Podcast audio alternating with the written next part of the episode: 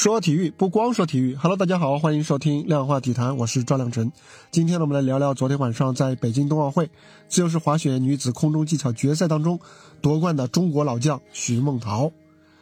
第二十八个世界级冠军，第一个奥运冠军，在职业生涯最后一届奥运会的最后一跳拿到人生第一枚奥运金金牌。徐梦桃夺冠之后那几声声嘶力竭的“我是第一嘛”，令人动容。他难以置信，那是因为他为了这枚金牌，经受了太多令人难以置信的痛苦。这是三十一岁的他第四次征战奥运会了，在此之前呢，他已经拿到了二十七个世界级的冠军，早就是世界闻名的难度王，是包括本届很多选手在内的高手的偶像，却始终和奥运金牌缘牵一面。四年前在平昌冬奥会，他意外的在资格赛失误，很多比他选择更低难度的选手都顺利晋级了决赛，他却在高难度上失误了。当时呢，他是从着陆坡滚了足足十几秒才到终点。他说这十几秒真的太漫长了。二十年的职业生涯在他身上留下了无数的伤，他两条腿的前韧带都曾经折断，直到昨天晚上比赛，他的左侧膝盖还留有钢钉。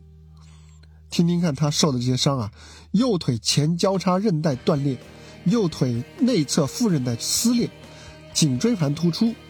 左腿前交叉韧带断裂，切除左膝外侧百分之六十半月板，切除左腿内侧百分之六十半月板，这些连我念都念不顺了的伤病，他却要长期和他们共处。几天前的混合团体决赛啊，本来金牌已经在望了，队友贾宗洋失误。但是当时徐梦桃丝毫顾不得自己巨大的失望，只想着第一个上前安慰队友，说：“进要一起进，退会一起退。”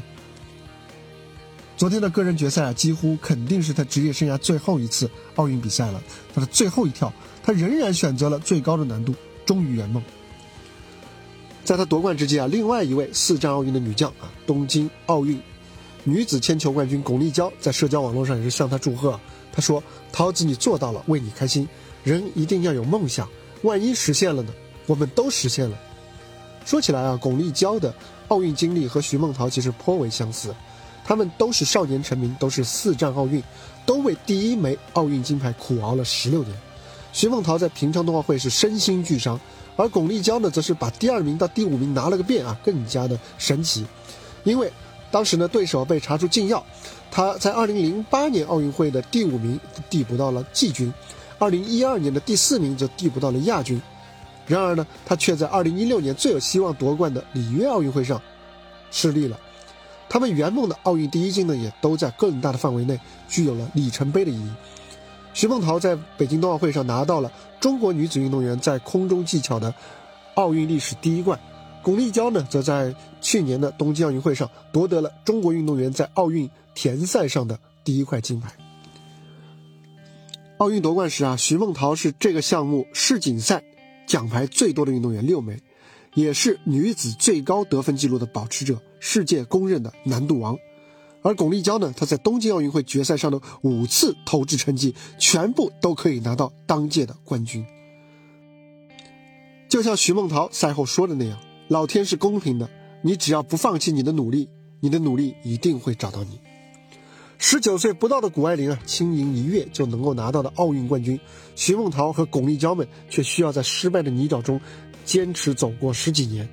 前者的完美胜利固然令人赞叹折服，而后者的逐梦之旅却更让人感慨，更让人动容。奥林匹克精神在他们的夺冠苦旅当中得到了最充分的体现，也可以因此投射到更多人的心中。昨晚这场决赛其实还有很多值得一提的，例如啊，徐梦桃在确认夺得空中技巧金牌之后，在场的对手们纷纷大喊她的昵称，然后上前和她拥抱庆祝，还有对手对她说：“我为你感到自豪，I'm so proud of you。”运动员之间的情感是跨越国界的，因为在同一个竞技项目当中投入的大量的时间，让他们能够更能够了解徐梦桃这样的表现究竟意味着什么。又比如说，和徐梦桃从小一起训练、师出同门的孔凡玉，昨天他的最后一跳呢，没有选择比较低的难度来确保奖牌，而是选择了高难度。虽然他在那一跳啊，重重的摔在了地上，让所有人为他捏了一把汗，但是他的挑战精神仍然值得所有人的掌声，一如四年前平昌冬奥会上的徐梦桃。徐梦桃的努力值得被称颂，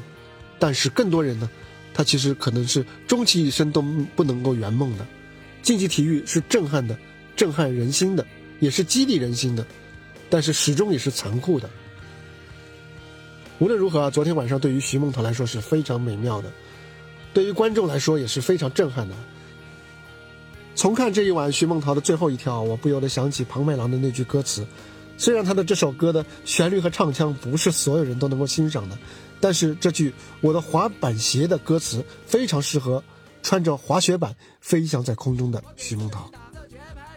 这是我生命中美好的时刻，我要完成我最喜欢的舞蹈，在这美丽的月光下，